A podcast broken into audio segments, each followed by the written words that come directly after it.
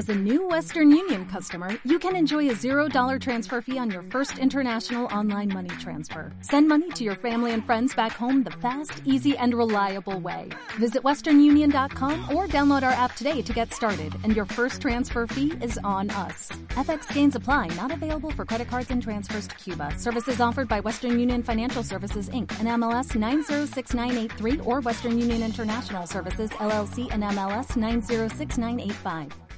Hoy es miércoles 29 de noviembre de 2017 en el CCH Vallejo.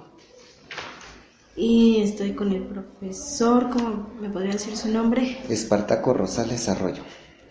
¿En qué CCH labora? CCH Vallejo. ¿Cuántos años lleva laborando? Tengo 11 años de antigüedad. ¿Qué materia imparte? Eh, imparto taller de lectura, redacción e iniciación a la investigación documental de 1 a 4 y puedo impartir también taller de comunicación 1 y 2. Eh, ¿Qué figura académica es? ¿Es usted profesor de asignatura, de carrera? Soy profesor de tiempo completo. O sea, de carrera. Sí. Este, ¿Es definitivo o interino? Interino. Es asociado a... Asociado C. Asociado C, ok. Eh, bueno, desde que usted inició, ¿ha visto como cambios en la forma que evalúan a los profesores? Bueno, claro que en los de carrera ya es una evaluación diferente. Sí. Sí, bueno, básicamente eso sería a lo que me gustaría referirme.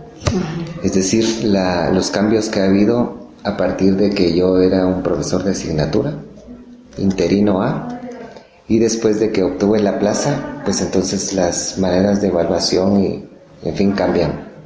Y cambian de una manera bastante notoria.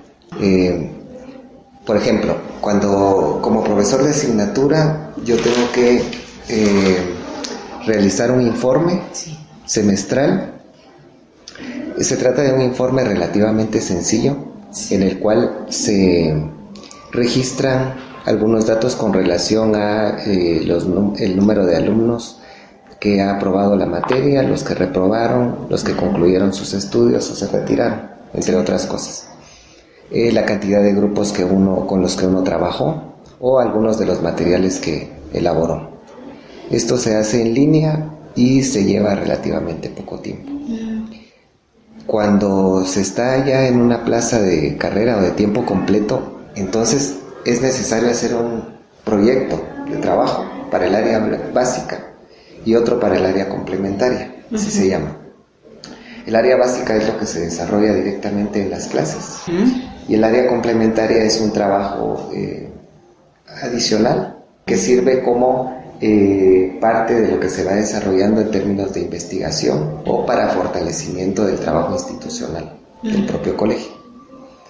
Entonces se hace un proyecto y a partir de ese proyecto, durante un año completo se va desarrollando esto que se planteó. Y al final del semestre, del año escolar, perdón, hay que hacer un informe detallado con características muy puntuales que cada año se va modificando, que están especificados en un cuadernillo específico que se publica por la dirección del colegio cada año. Y entonces hay que seguir esos lineamientos para realizar el informe. Es un informe que inicialmente tiene por lo menos 20 páginas como redacción inicial, pero que contiene anexos y que tiene también la necesidad de que se eh, den pruebas eh, a través de las cuales uno indique también los cursos, por ejemplo, a los que asistió, los seminarios, congresos, publicaciones, es decir, toda la otra serie de actividades que uno desarrolló paralelamente a la actividad básica y complementaria. Eh, tanto durante la época en la que yo fui profesor de asignatura, como ahora como profesor de carrera, bueno, estos son evaluados por el Consejo Técnico del colegio, quien se encarga de hacer, eh, a partir de las reuniones periódicas que tiene, entonces una evaluación rigurosa del trabajo que cada quien va desempeñando. Los informes entonces se terminan siendo el último, bueno, el que yo entregué, es apenas el primer año que yo estoy en esta categoría. El informe fue de 420 páginas.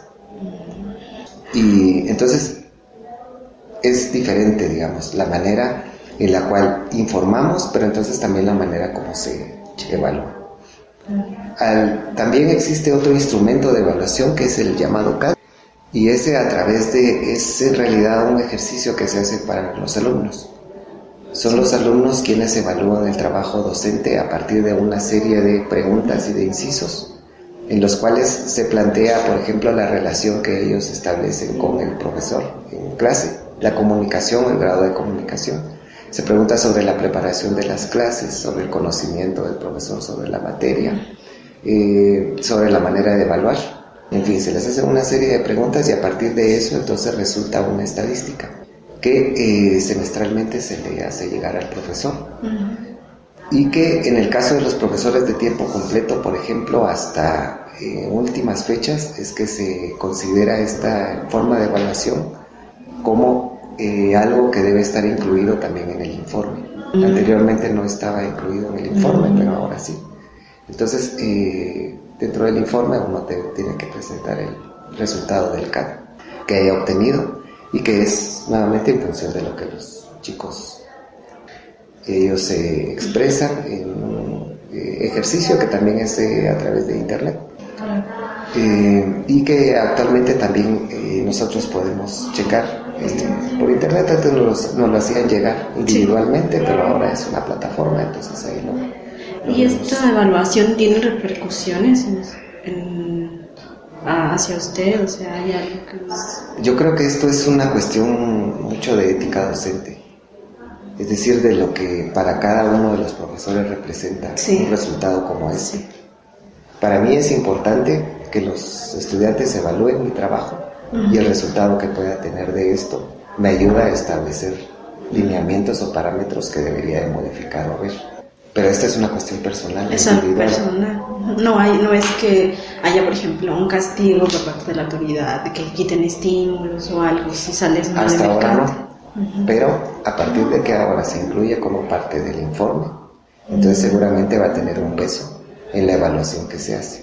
Dentro de la evaluación que se nos hace también de alguna manera creo que eh, corresponde decirlo, es también eh, las asistencias. Es decir, es un control permanente de las asistencias a nuestro trabajo, a nuestros horarios y al cumplimiento de nuestro horario laboral. Que eso sí puede repercutir en los estímulos. Por ejemplo, si no se cumple un determinado número de horas, entonces hay la posibilidad de que no se, no se aspire a estos estímulos. Y otra cosa que se me olvidaba decir con respecto al CAD es que eh, acaba de haber una modificación en cuanto a algunos de los puntos y lineamientos que se van a eh, evaluar a los chicos. Entonces se trató de ampliar algunos de esos elementos eh, y tiene que ver otra vez con la calidad del aprendizaje y la manera como el profesor imparte sus, sus clases. Eh, y por ejemplo en este caso, bueno, con esto no, no se les obliga o se les hace como hincapié en apegarse a un programa. En el CAD propiamente no. Ahora, la cuestión es que el, aquí en el colegio existe un programa eh, indicativo. En el programa están contemplados todos los temas aprendizajes, las aprendizajes y las temáticas que tenemos que ir desarrollando a lo largo de los semestres, de las materias. Y entonces ahí están especificados claramente cuáles son los aprendizajes, insisto, cuáles son las temáticas que hay que abordar. Incluso en el programa vienen algunas sugerencias de actividades que se pueden desarrollar con los chicos. Y entonces es ahí en donde entra la libertad de cátedra. La libertad de cátedra entendida en el sentido de que el profesor debe apegarse al programa y sobre la base del programa diseñar las estrategias que considere oportunas para ejecutar el programa. Entonces lo que la mayoría hacemos es que tenemos el programa indicativo, pero desarrollamos un programa operativo.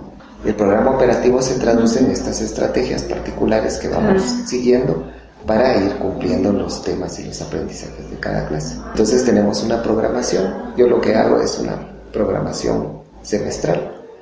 Entonces una vez que termina el semestre empiezo a planear el siguiente. Diseño el número de clases de acuerdo al calendario y entonces ya voy viendo qué aprendizajes se van a tocar en las diferentes clases. En las diferentes clases.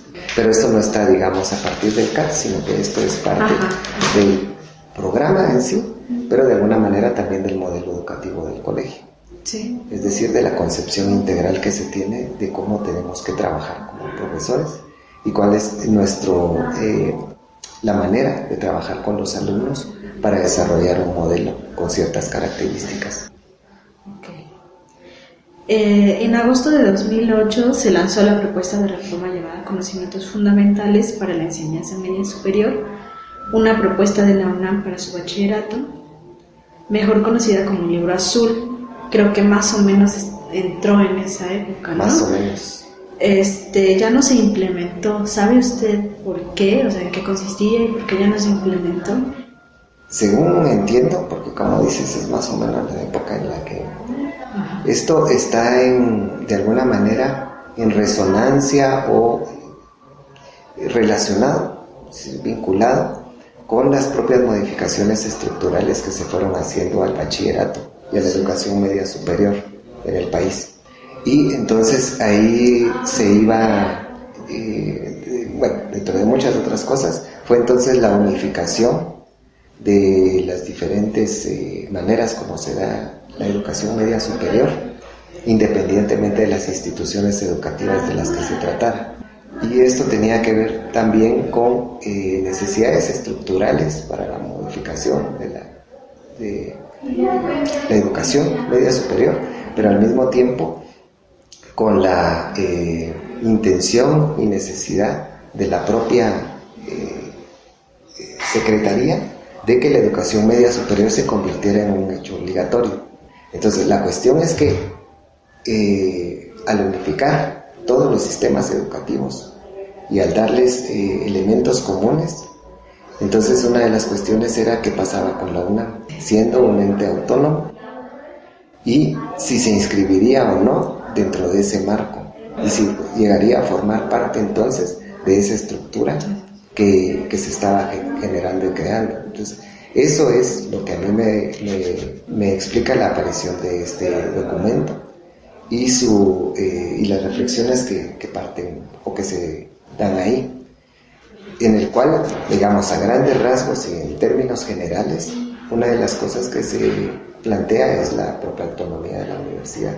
Es decir, hacer la universidad autónoma, lo cual le da la posibilidad de manejar libremente sus, eh, los recursos que recibe del Estado, pero además la libertad de cátedra y la posibilidad de darse sus propios lineamientos en cuanto a las materias y en cuanto a la educación que va a impartir en su, en su espacio. Entonces, eh, más que otra cosa, me parece que se convirtió como en un documento que de alguna manera sirvió como dique para marcar la diferencia entre esta nueva estructura generada para el nuevo modelo educativo del nivel medio superior y la universidad permaneciendo de alguna manera al margen de este. Eh, puede esto cuestionarse desde un punto de vista ideológico probablemente podría hacerse una reflexión más profunda de si está pasando o no.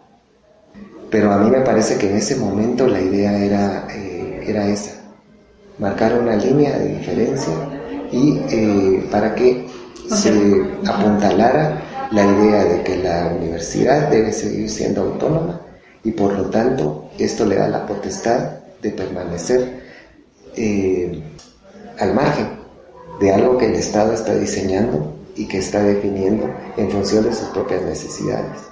Yo creo que es algo muy complejo, muy difícil y que llevaría, es decir, es una reflexión en sí misma. Porque, como digo, esta es eh, la concepción que muchos profesores tenemos. Pero en la práctica uno ve que hay ciertas cosas que están pasando en el seno de la propia universidad que uno se cuestiona si realmente está planteamiento de autonomía se está realmente eh, vigente o no. Eh, digamos, uno sería el, eh, la penetración de ciertos, ciertas cosas que se ven en la universidad de pronto y que pareciera estar ocupada por espacios que tendrían que ser ajenos. O sea, si ya estamos hablando de un Estado que debe estar allá, pero de pronto la iniciativa privada participando ampliamente en ciertos espacios de la universidad. Uno se pregunta, bueno, ¿y esto?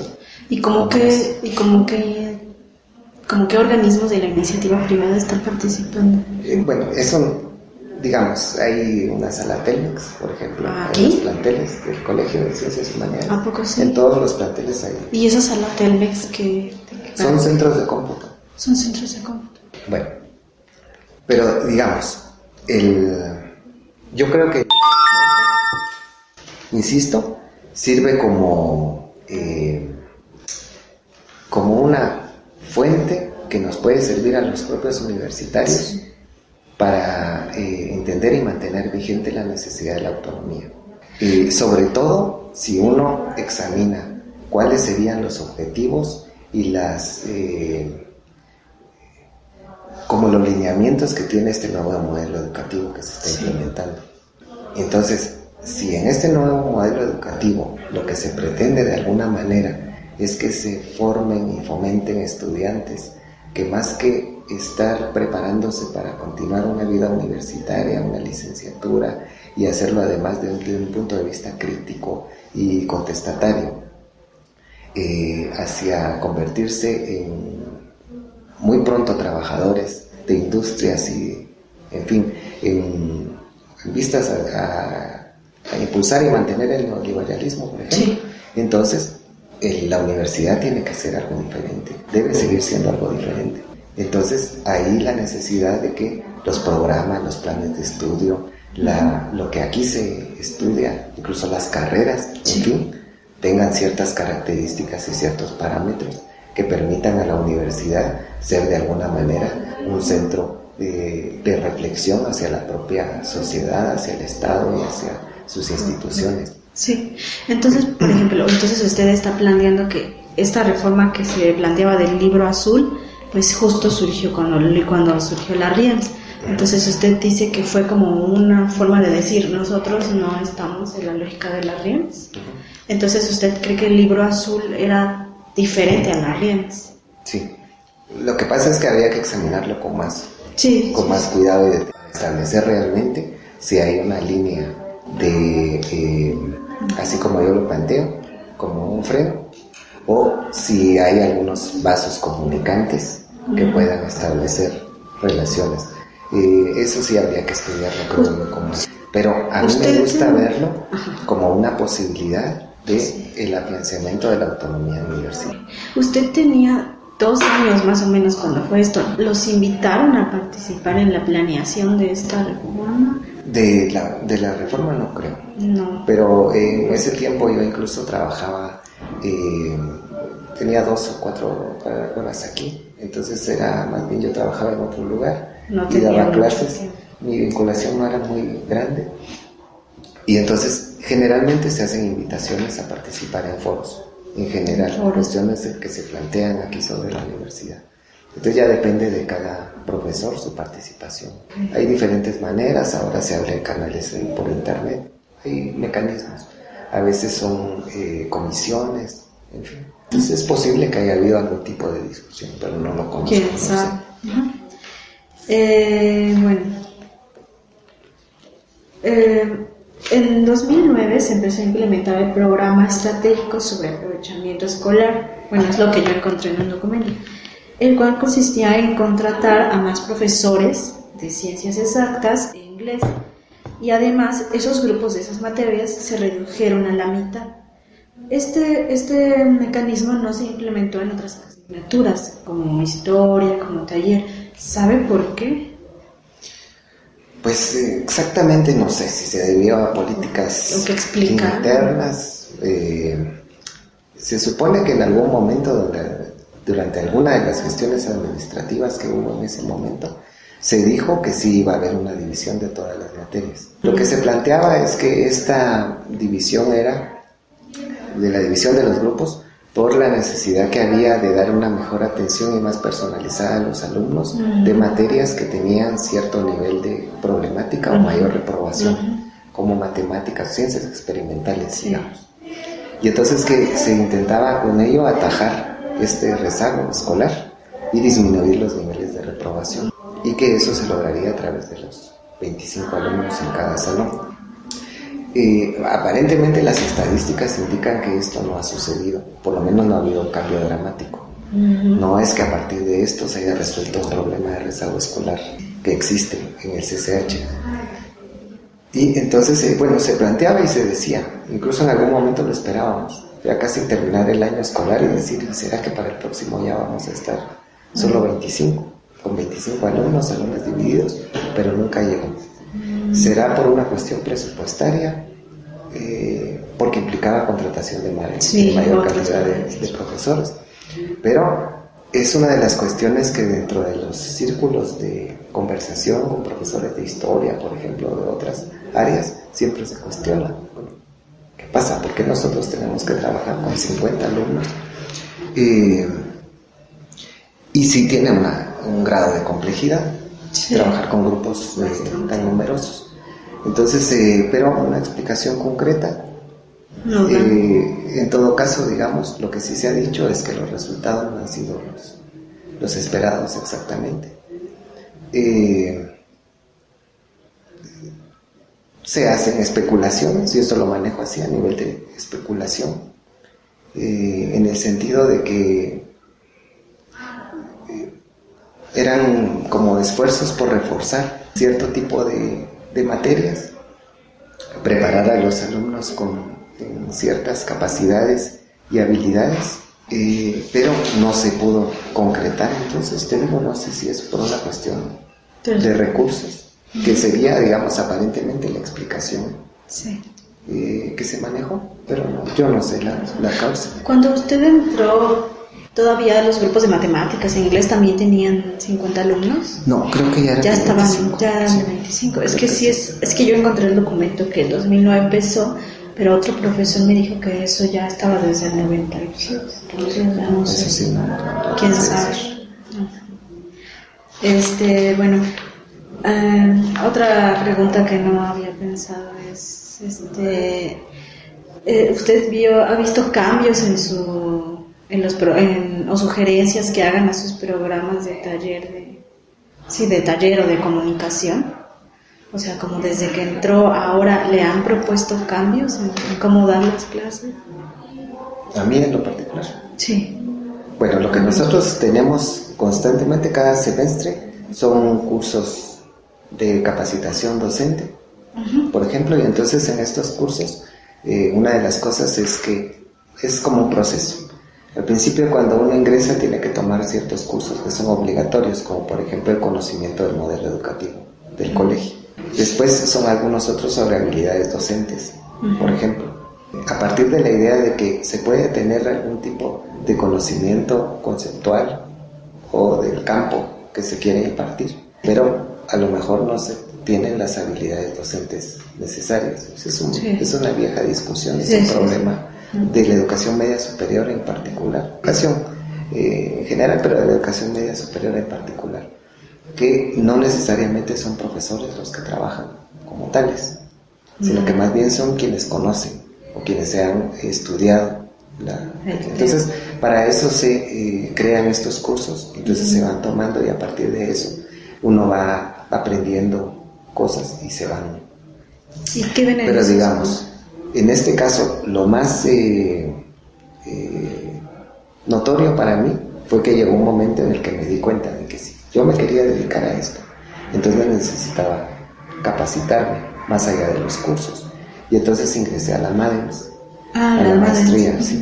Y entonces ya como una definición por parte mía también de lo que iba a dedicarme y también como una necesidad profesional de enfocar mi trabajo y de tener herramientas mayores, o sea, más allá de los conocimientos teóricos que pudiera tener, conocimientos prácticos de didáctica, de pedagogía.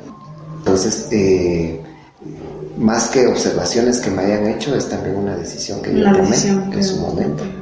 Eh, aunque, como te digo, se van tomando cursos, uno se va capacitando y esto se tiene que hacer de manera obligatoria cada, cada periodo intersemestral o interanual. Y, y, ha visto, por ejemplo, es que los, me dijeron de los programas de historia que en los programas oficiales habían quitado algunos periodos de la historia y así. Entonces, ¿hay algo así en talleres? Sí, en talleres, bueno, en general lo que hubo fue una, un cambio de los programas de estudio. Más que cambio es una adecuación. Entonces, eh, se abrió un periodo en el cual se creó una comisión, o varias comisiones que se encargaron de eso, de generar los nuevos programas de estudio. ¿Eso en qué Eh, año fue más o menos? Esto, digamos, es reciente, porque el Reciente. programa de estudio lo estamos aplicando ahorita, Sí. por ejemplo, por primera vez en tercer semestre. Pero toda su formulación debe haber llevado unos 4 o 5 años. Entonces, eh, ahorita estamos aplicando por primera vez tercer semestre y el próximo semestre va a ser cuarto. Entonces, incluso estamos en un programa ahorita de, de actualización de los programas de estudio. Se dan cursos sobre eso. ¿Y qué cambios le hicieron? Entonces, en el caso de taller de lectura y redacción, digamos, no, no se puede hablar así de cambios como lo que me estás diciendo, de momentos de la historia que nos parezcan o algo así. Eh, en algunos casos eh, podríamos hablar como de enroques, digamos. Es decir, unas temáticas que pasaron de un lugar a otro, se acomodaron, se, se concibió de una manera diferente. Pero, por ejemplo, el modelo o la idea de la situación comunicativa, por ejemplo, el enfoque comunicativo, mejor dicho, como base de, de, de lo que aquí estudiamos, ¿sí? de la práctica del hablar, del leer, en fin. Eso se, se mantuvo, no hubo un cambio dramático. Sí, acaso algunas sutilezas, digamos, o algunas diferencias que eh, hemos estado discutiendo. También se habló, se abrió un periodo para hacer observaciones a este programa, hubo foros, reuniones en cada uno de los planteles. Eso existió. Y, y entonces eh, ahora lo que existen son observaciones. Puede ser que haya inconformidades con algunos temas, que habrá quienes consideran que no son lo más eh, o necesarios o adecuados.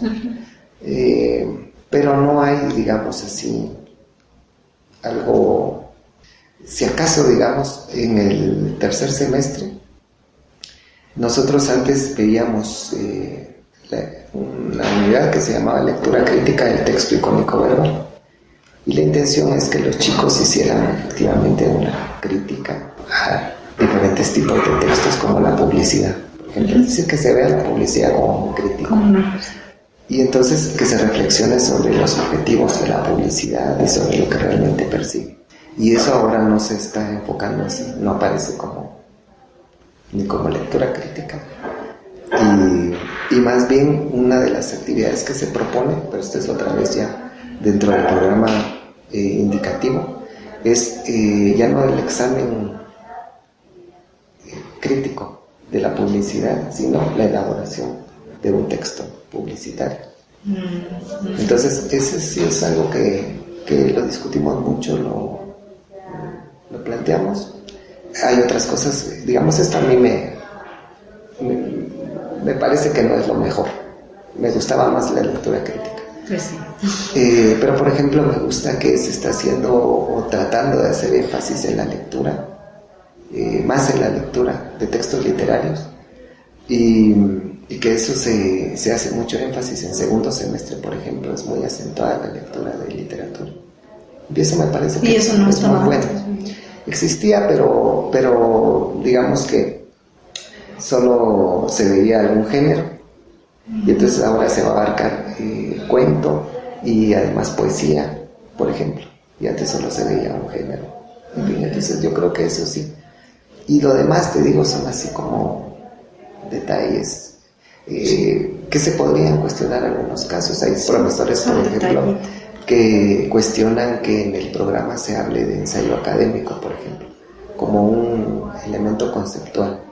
Entonces hay profesores que dicen e insisten que el ensayo académico no existe, es decir, que es un concepto creado, que no es algo que exista. Entonces, pero son eh, cuestiones que todavía se están abordando y que se están discutiendo. No porque se puedan hacer modificaciones, porque los programas ya están, pero que sí se pueden discutir en estos Ah, ya cursos están y que sí se puede eh, Buscar que se. buscar qué es lo que va a hacer o cómo se va a desarrollar el trabajo.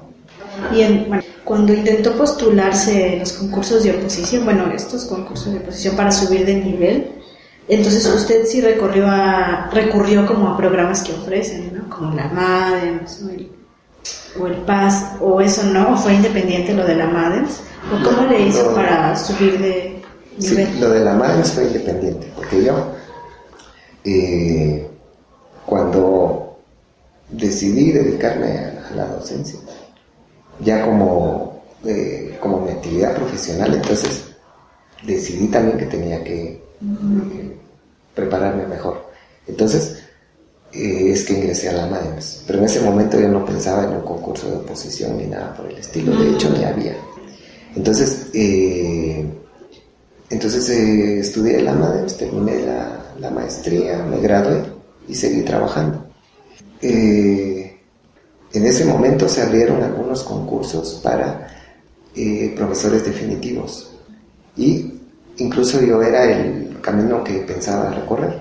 Es decir, primero pasar de la profesor de asignatura interino a profesor de asignatura definitivo, y una vez que fuera definitivo a lo mejor cambiar de categoría de A a B y una vez que cambiara de categoría entonces concursar para una clase de, carrera. Ese era digamos lo que yo pensaba. Incluso yo no sabía que se podía hacer de otra manera. Ah. Yo pensaba, esa es la ruta. De pronto apareció el concurso, un concurso abierto en la Gaceta, para aquí en este plantel que era donde yo trabajaba. Y entonces eh, pues decidí participar porque alguien me dijo, no, pero no es necesario que seas definitivo. Ah. Tú puedes participar siendo de asignatura interina. Y ajá. Entonces, eh, bueno, pues entonces participemos. Entonces eh, entré al concurso sin haber pensado que la MADEM será la ruta, sino que eso era más bien por una cuestión profesional y sin haber eh, recorrido con nosotros sino que fue eh, una decisión propia y a partir de eso también con los recursos con los que yo pude contar para hacer el concurso. Mm, porque es, creo que es difícil ¿no? que se, que se pueda subir Sí, es muy difícil. Además, los concursos no se habían abierto durante muchos años. Entonces, cuando se abrió este, este concurso para la plaza, concurso abierto. Fue hace un año, ¿no? No, ya fue hace dos años y medio, creo porque se tardó mucho, el concurso fue muy largo. Entonces fue el primer concurso que se abrió aquí, abierto, en muchos años. Entonces pues ingresamos muchos profesores. Pero entonces no está aplicando lo que dicen eso de, de ese del subprograma de incorporación de jóvenes académicos. Es que ese es diferente. ¿Es diferente? Sí, entonces ese no es por concurso abierto. Pero es que había visto que en 2013 se publicó y que que ya no permitía que profesores mayores de 35 años se postularan para, para plazas de carrera. Pero es para esas plazas, para las plazas de jóvenes docentes. Ah. Para las plazas de carrera abiertas, digamos, ahí no hay, no hay límites. Y son procesos diferentes, son procesos muy diferentes. Es posible que la, el concurso haya salido en 2000 no sé, 14, porque fue muy largo, fue muy, sumamente largo, entonces eh, apenas el año pasado es que fue el dictamen. Y ya, ah, apenas. Pero los de estos, a los que tú haces referencia, son procesos diferentes. Ajá, pero es que había visto que sí había como, una, como un programa en el que solo había como para los que se para que se jubilaran, los mayores de 70 y a los de, y a los jóvenes, pero que ya no, más o menos. pero que ya no se iba a permitir a los mayores de 35. Sí, pero como te digo, son diferentes. Porque incluso fue, eh, es un poco al revés, es decir, no había habido concursos para, para plazas y a partir de esta, de, de la apertura de este espacio para jóvenes y esta renovación de la planta docente que es en realidad, eh, entonces también se abrieron los concursos y del concurso abierto puede participar cualquiera. Reúne ciertos requisitos, pero ahí no hay límite de edad. El de los jóvenes de docente y el programa de la renovación docente es otra cosa. Ahí sí, con límites 35 años y los eh, grados académicos, en fin, es distinto. Bueno, ya casi terminamos. ¿eh? En 2012 se lanzó una propuesta de reforma denominada 12 puntos. ¿Saben qué consistía y por qué ya no se implementó? ¿Sabe cómo fue el proceso para lanzarlo? ¿Usted estuvo involucrado? No, involucrado no estuve, pero eso sí recuerdo que se, que se desarrolló. Es decir, eran 12 puntos. Eh, ahorita yo no tengo tan presente cuáles eran los, los aspectos. Lo que sí hubo una cierta resistencia de los grupos organizados aquí dentro de los planteles eh, en contra de la instauración de estos puntos. Ellos aducían, o una de las cosas que decían era que eh, se estaba como tecnificando, digamos, el estudio en el bachillerato. Algo similar a lo que ocurrió en el poli, digamos, pero que en el poli tuvo otras dimensiones mucho más grandes. Entonces aquí se abrió incluso una mesa de discusión con los grupos estudiantiles y ahí se, discutieron algunas cosas y finalmente los 12 puntos no se implementaron. Pero digamos, yo te digo, ahorita no recuerdo, pero una de las cosas era, por ejemplo, que eh, sobre los eh, periodos, las materias no iban a durar dos horas, sino que iban a ser de 1.40, creo, de 1.40 a 1.45, para la transición, para los alimentos o algo así. Y entonces, eh, por ejemplo, era algo de lo que de lo que había. Otro tenía que ver con el inglés, eh, la obligatoriedad del inglés, me parece, algo sobre cómputo también. Eh, y entonces ahí venía un poco la resistencia de los, de los grupos estudiantiles con la idea esta de que en realidad lo que se quería era que, eh, porque estaba pensando en, en estudiantes que después se incorporaran a, a empresas norteamericanas, por ejemplo, entonces que por eso era el inglés tan importante. Y entonces se daban discusiones en las cuales la autoridad o algunos profesores defendían la idea de que para eh, las propias materias era importante conocer otro idioma para poder estudiar y leer, en fin, y que la globalidad, y, en fin, no sé, eh, probablemente tuvo que ver también con cuestiones políticas al seno de la propia universidad o del CCH. Y entonces eh, la correlación de fuerzas que existe siempre en los grupos que quieren eh, dirigir la institución. Lo cierto es que hubo quien las intentó impulsar y quien eh, se opuso a ellos y finalmente se, se, estancó y no pasó nada. Eso es lo que recuerdo, pero es así muy grandes rasgos porque... este, y ahí hubo convocatoria para que participaran en, en planear esos, esas reformas. Eso no recuerdo. No recuerdo tampoco, sí, sí. Y de, a raíz de ese proceso que se paró, de todas formas, ¿usted considera que hubo un cambio con los planes? O sea, ya no se implementaron los 12 puntos. Ajá. Pero, pero el programa cambió. Sí, hubieron reuniones para hacer. Sí. Y, y, finalmente se dio el cambio de los programas de estudio si ahora no hay nuevos programas. No fueron los 12 puntos, pero ¿qué cambios sí, Los que hablábamos. Como en el en, en, algunos casos en historia, en filosofía, parece que nos ven de otra manera. Y en talleres estas cuestiones que son así como reacomodos temáticos. Eh, te digo, sería cuestión como de irlo viendo punto por punto y entonces, pero nada digamos que haya desatado así una controversia o una oposición férrea por parte de los maestros, sino que más bien formales, cuestiones formales, ah. cuestionamientos sobre algunas cosas, no sobre el, en general, digamos. Este, usted ha, bueno, solamente eso, ha escuchado como que esté introduciéndose como la idea de las competencias a los programas de estudio? Bueno, sí ha, habido incluso eh, encuentros y se ha hablado sobre la cuestión de las competencias, un poco ligado también con lo que lo que decíamos al principio, la cuestión de la de las RIEMS y todo esto. Entonces, algo se ha hablado de las competencias, pero no ha sido, sí, no, ha sido algo que, que nos haya... Eh, que trascienda. Sí.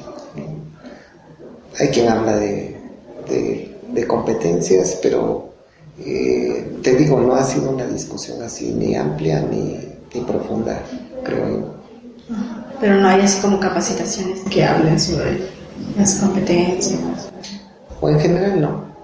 Yo no he participado, digamos, en ninguna. Ah, O algo así, o que haya habido un curso sobre las competencias, o por lo menos no en los términos como se maneja en otros espacios. Como que, la, como que ese es, digamos, la, la meta y ese es el objetivo, que sea la, la, cuestión de las competencias educativas y esto. Y pues bueno, algo que usted sienta que quiera agregar sobre este tema como de los, de los cambios de programa, de los cambios de dar clase que he vivido. Pues digamos, yo tal vez lo que quisiera hacer énfasis es en lo que en algún momento mencioné, eh, y es eh, la cuestión de la ética docente. Eh, yo creo que la universidad como tal, la UNAM, es una institución que tiene un prestigio y una solidez importantes y que es fundamental para la vida de México, la, la, universidad como tal. y que esta institución tiene que seguirse fortaleciendo y una de las bases de su fortaleza debe ser la autonomía. Es decir, que mientras la autonomía eh, prevalezca y mientras los universitarios seamos capaces de dotarnos de nuestras propias herramientas e instrumentos para ejercer nuestro propio autogobierno, para manejar los recursos con los que contamos, para tener una libertad de cátedra y decidir las cosas que, que se deben de enseñar en la universidad, eso hay que mantenerlo. Y eso sí es algo como vital. Sí. Eh, muchas cosas podrán pasar y muchos errores puede haber dentro de la práctica diaria, en los SH o las facultades, o seguramente hay muchas cosas, pero hay una esencia en la universidad que no se puede perder y es esta de la, de la autonomía. Si perdemos la autonomía, eh, sea en términos reales, es decir, que fuera arrebatada, lo cual no ocurriría, no, creo que pueda ocurrir, pero que pudiera irse como socavando. Ese creo yo que es el riesgo mayor de la universidad, el que se pierdan eh, eh, espacios de autonomía y que de una u otra manera nos veamos penetrados por eh, pensamientos, prácticas o no sé, que, pudieran socavar la autonomía. Ese es el riesgo que vive la universidad. Entonces, eh, de ahí la necesidad de que los docentes, en general, las diferentes áreas de la universidad, eh, hagan lo que tienen que hacer, que se fortalezcan, que trabajen de una manera más profunda y profesional.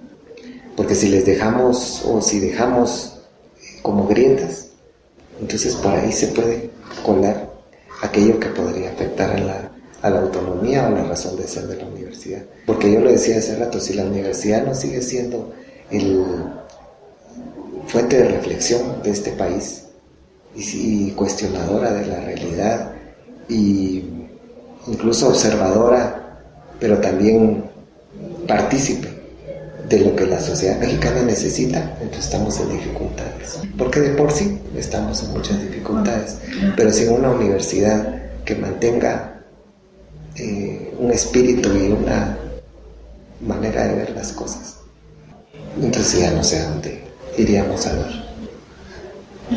Ok. Pues muchas gracias.